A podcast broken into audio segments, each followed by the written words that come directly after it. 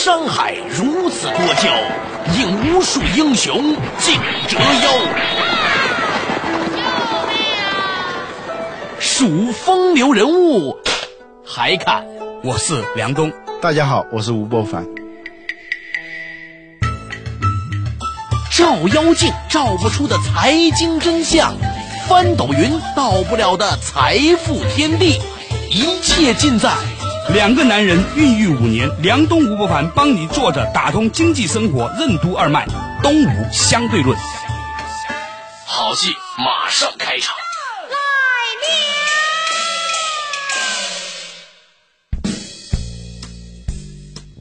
坐着都能打通经济生活任督二脉。大家好，欢迎收听今天的东吴相对论，我是主持人梁冬，在我对面的相对的这个人就是吴伯凡。大家好，我是吴伯凡。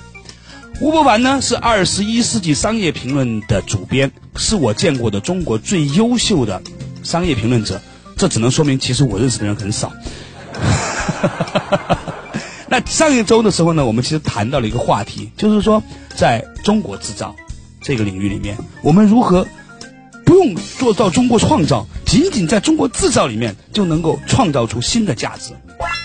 当时的时候呢，我们其实聊的一个话题啊，就是说一个事情，甭管你用什么样的心态，当你专注去做的时候呢，做着做着呢，它会由量变到质变，就像那个有一部小说，好像是《天龙八部》还是什么的。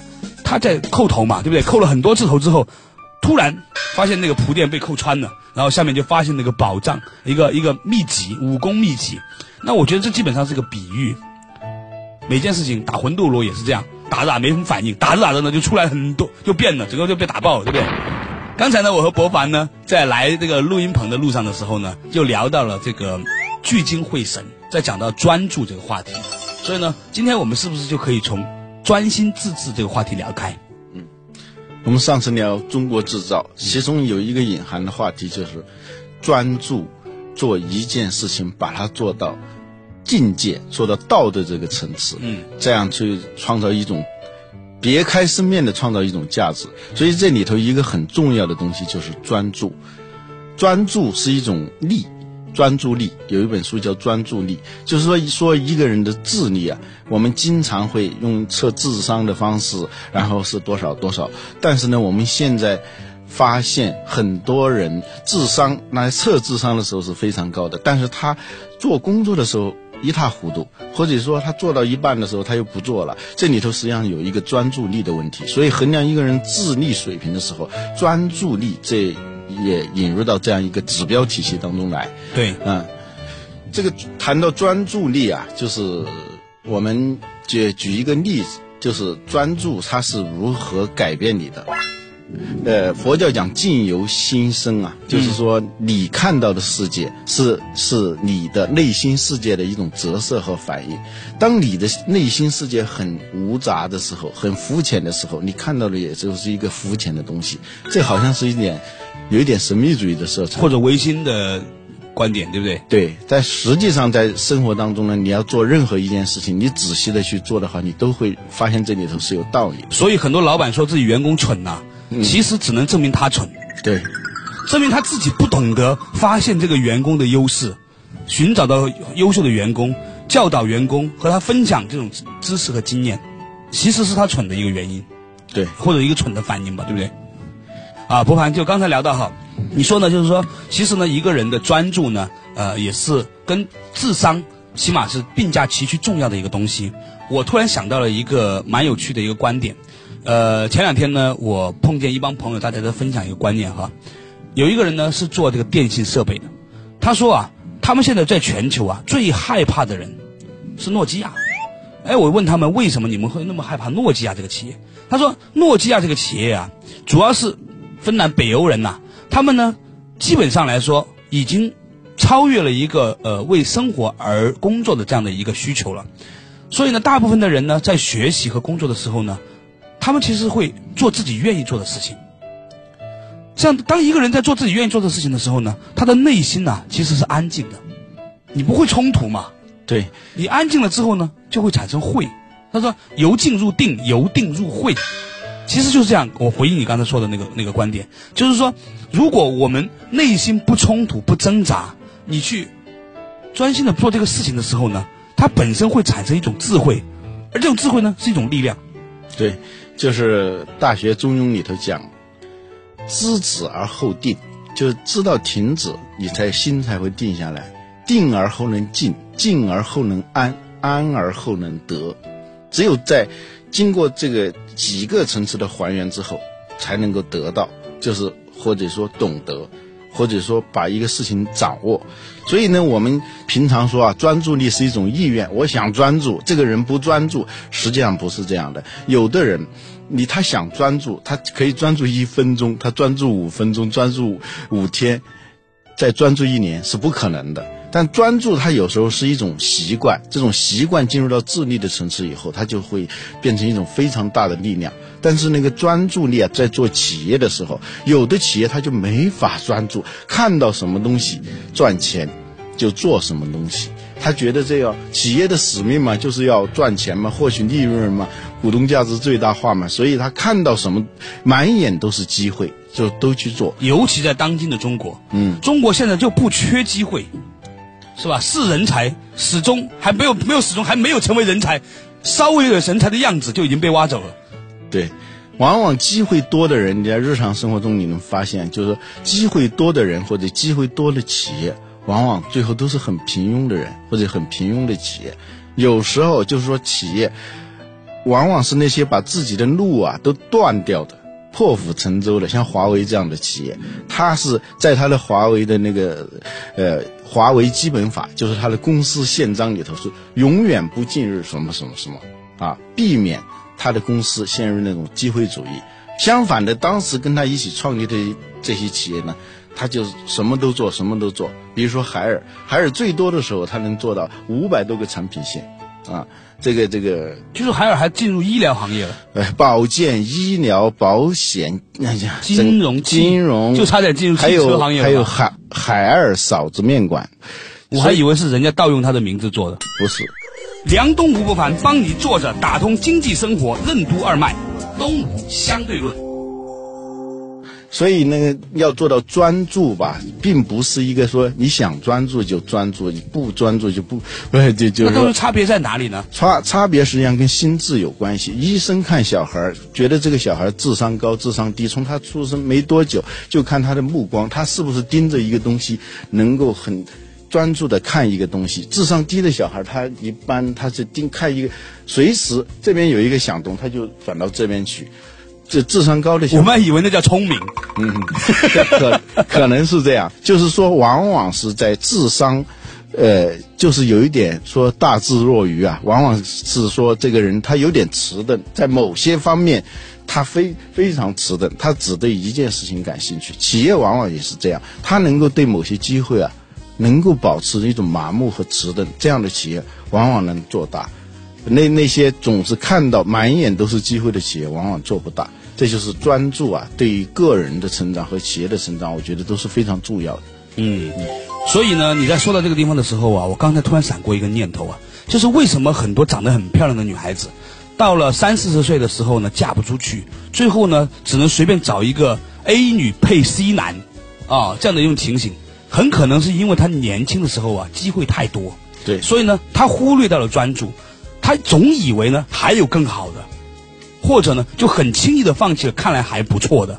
他不会去认真的去面对他眼前的一个对象，眼前的一个人。他只知道就这最浅近的，这是个机会，用最浅近的那种衡量标准来看。哦，他很吸引人。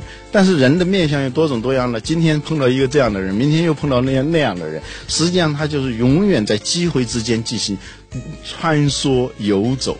啊，最后时间和机会都丧失了。就是说，经济学讲机会成本，你在做这件事的时候，你就不能做那件事，你的机会成本。所以他他觉得他有很多的机会的时候，实际上也暗中也丧失了一个机会成本，就是深入的、专注的去做一件事情，去了解一个人，了解自己的需要和了解对方的是不是。适合自己，他不会去认真的看来，就别人是在找机会，是苦心的去找机会，他是机会不断的纷至沓来的涌向他，所以这个时候就不需要他有更多的专注力去呃关注眼前的人、眼前的事情。当他回过头来，终于有一天发现自己哦。呃，应该需要什么的时候，哎，时间已经没有了。有一个管理学家叫查尔斯·汉迪说，无论是企业和个人，当你知道该怎么走的时候，往往已经没有机会了。讲的太好了，博凡，你在讲到查尔斯·汉迪之前的对那种不专注的人的批评，我简直就看到了一张自己的脸。似乎每一个在旁边听的人都在看到自己，对不对？呃，你想想看，如果二十年前你就专注的买了一只公司的股票。比如说万科是吧？然后呢，你就就不管它了。今天你会发现说，比你炒了多少次股票、买卖了多少次要好得多。嗯，你提到万科，我一下子想起跟我们今天这个话题还有点关系。万科，你知道它为什么叫万科吗？为什么？因为它当时做的业务非常多，非常多。从贸易起家，它进口个，呃，有录像机，进口录像机进行那个，然后就销售到内地，就做贸易的。它还做百货。啊，现在我广州人都知道有个万家百货，嗯，啊，那万家百货就是呃万科的，还有做一叫一一种饮用水啊，叫怡怡乐怡宝，对，怡宝这也是万科的。万科当时有很多，所以它有一万个科啊，就是这个。后来呢，王石发现这些东西太多了，以后一个企业真的不知道怎么去做，最后可能是说业务量总业务量非常大，但是。不知道这个企业是一个形状都搞不清楚啊，他他的擅长的是什么？他他应该朝哪方面发展？当你说强调速度的时候呢？哎，发现另外一个业务呢是不应该强调速度的，是应该强调质量的啊。当你强调质量的时候，又发现哦，另外一个业务呢又强调成本啊。所以呢，这个公司无法形成自己独特的管理能力啊，他的经理人。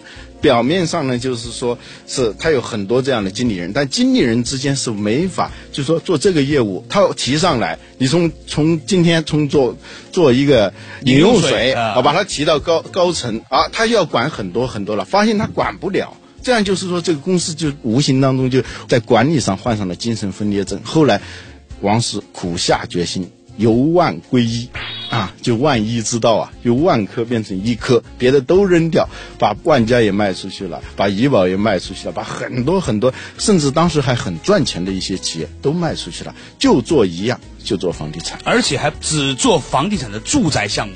对，而且只做郊区。刚开始的时候，就是说他不参与这种中心地带的这种竞价的那种土地拍卖，他只是。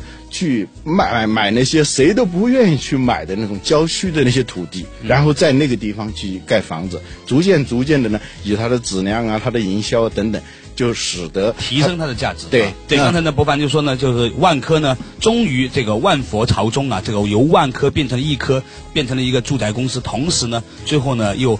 不仅仅是只做住宅，而且只做郊区住宅，看很长的一段时间，是吧？而且呢，好像他还不做富人的那个别墅。有一次有一个人找王石说，几乎跪着求他来做那个富人别墅那个楼盘，他说他做不了，因为他们不擅长做这个事情。我觉得这给我们一个很好的启示哈啊！作者打通经济生活任督二脉，这里是东吴相对论。作者打通经济生活任督二脉，大家好，这里是东吴相对论，我是主持人梁东。对面的是吴伯凡，大家好，我是吴伯凡。啊，我们今天呢，从一个专注的话题聊起，如何保持专注。我们在上一趴的时候呢，聊到万科这个公司，以前呢，为什么叫万科？那就是它有很多的科目，很多的组织部门。后来呢，王石呢，啊，一石激起千层浪，终于呢，把万科万佛朝宗变成了一科，专门做房地产。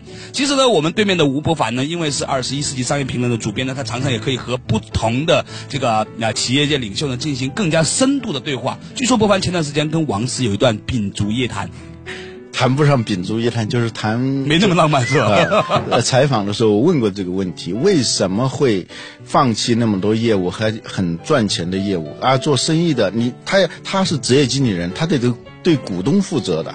嗯，然后股东看见你明明可以赚的钱你不赚，那股东是要问你的。嗯。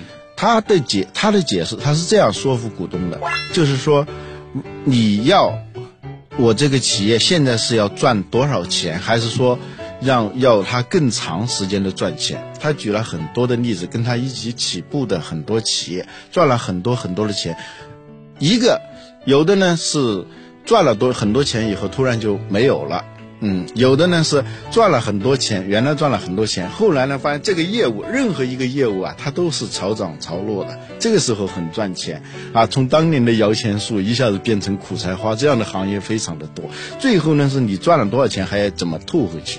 就是他举了很多这样的例子，但是他最说服董、最能打动董事会的是他说的一句话：我如果是做很多很多的业务的话，那么我无法。培养一个职业经理人，一一个合格的，一个职业经理人队伍，这这怎么说呢？就是说，职业经理人他是要要不断的成长，不断的学习，他是有要有要有能力的。如果是他什么都做的话呢，这些人变成了，如果整个职业经理人队伍是由一批万金油组成的话，他这个这个企业无法做到。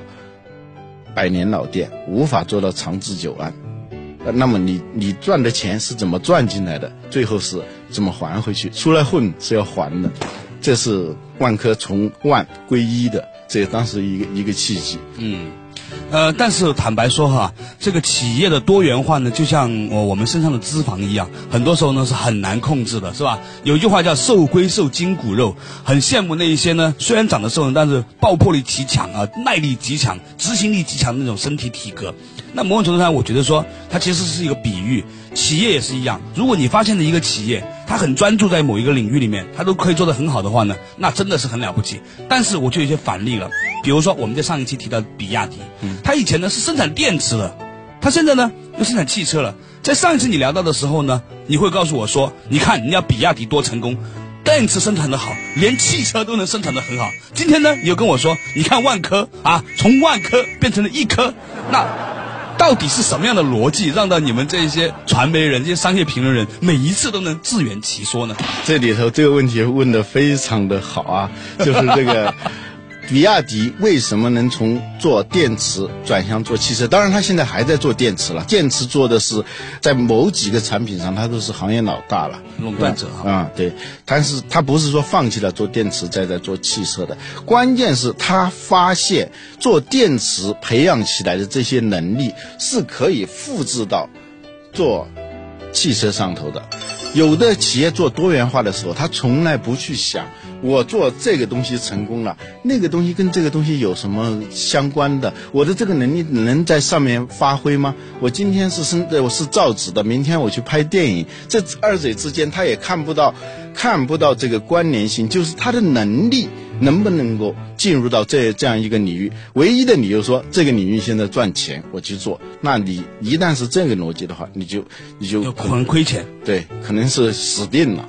呃，这个万科呢，它是。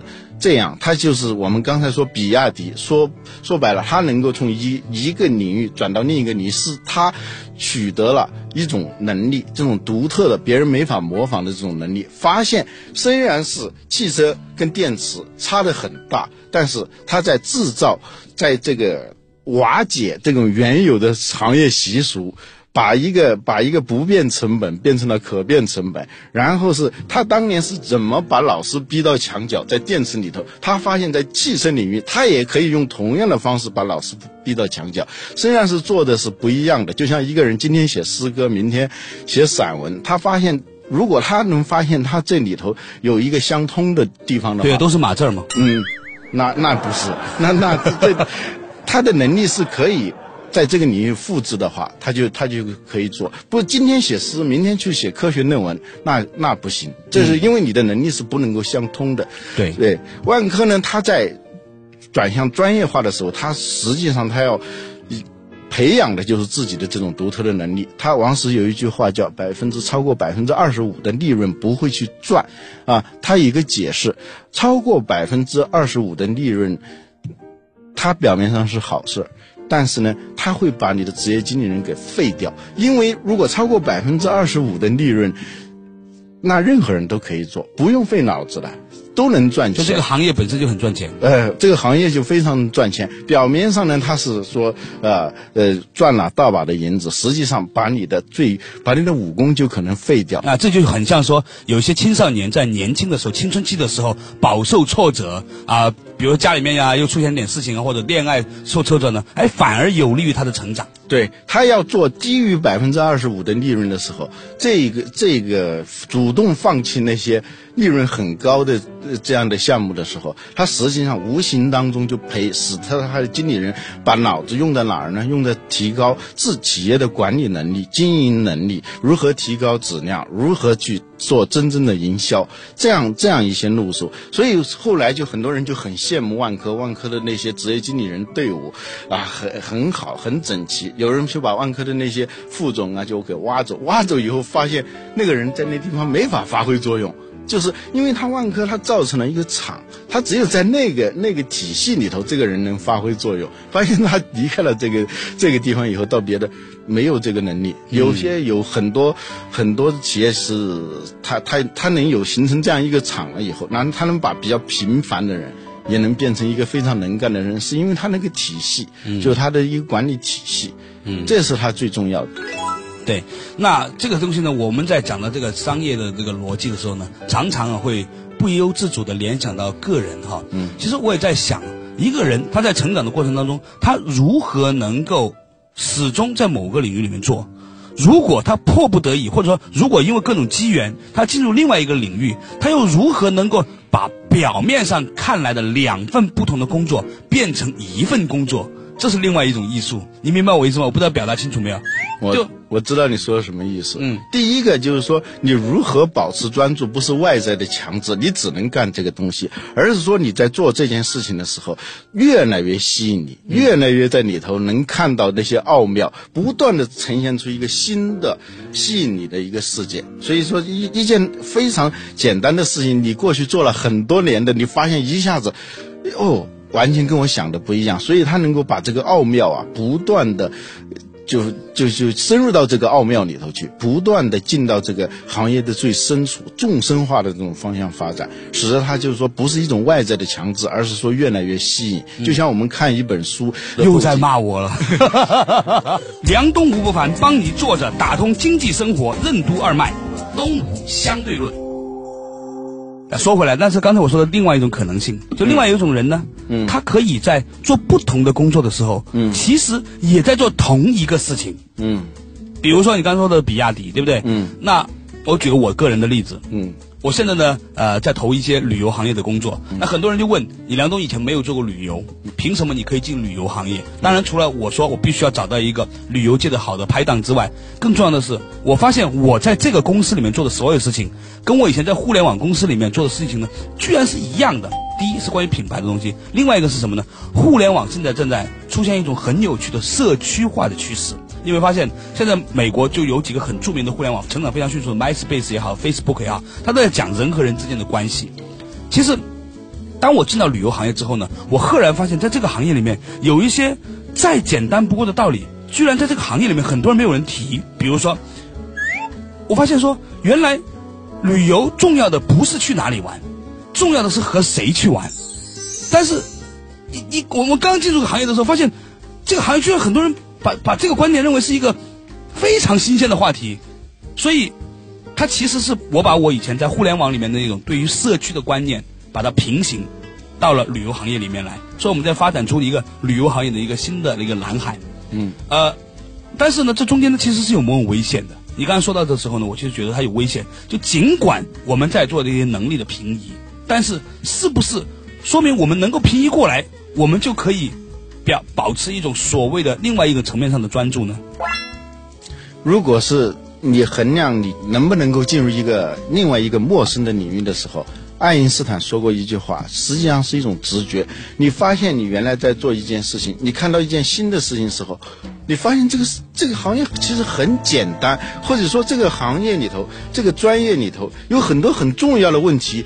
他们一直是搁置的，这是这是爱因斯坦说的，就是永远在做同一件事情，一直希望不同的结果，这叫精神错乱。他当时他是学数学的，他后来他发现数学哪些问题是重要的，哪些问题是不重要，他发现很多问题他都很重要，但是他转到物理学领域的时候，他发一眼就看出，所有这些物理学家们都在讨论一个非常陈旧的，呃，表面上是。每个人的话题都是很新的，呃，实际上都是在讨论一件非常陈旧的事情。所以说，永远在做同一件事情。他发现他们的思维的方式有一个巨大的一个盲点，所以他就进入到这个领域里头来。二十六岁就就提出了相对论，就是很年轻啊。他是个外行，科学史上有很多外行进入到一个新领域里头做出重大发现。那个时候他结婚了吗？没有。好像很多伟大的事情都是在结婚以前的。差一个远处哈，说回来，今天我们这一趴的时候呢，聊到了关于啊专注。我们聊着聊着呢，发现呢，专注呢还不能简简单意义上的是只做一件事情。有些时候呢，你做不同的事情，如果你能够打通关，在不同的事情里面做成一件事情，那也叫专注。但是呢，存乎一心，它到底怎么样拿捏那个尺度呢？又很微妙，很艺术哈。那。也许呢，大家会觉得说我们在忽悠大家，就觉得说我们在努力的试试图要自圆其说。但是没关系，在下周我们会就关于如何专注以及到底怎样才能够真正的做到专注呢，进行深入的和大家聊天。感谢你收听今天的东吴相对论，我是梁东，对面的是吴伯凡，再见。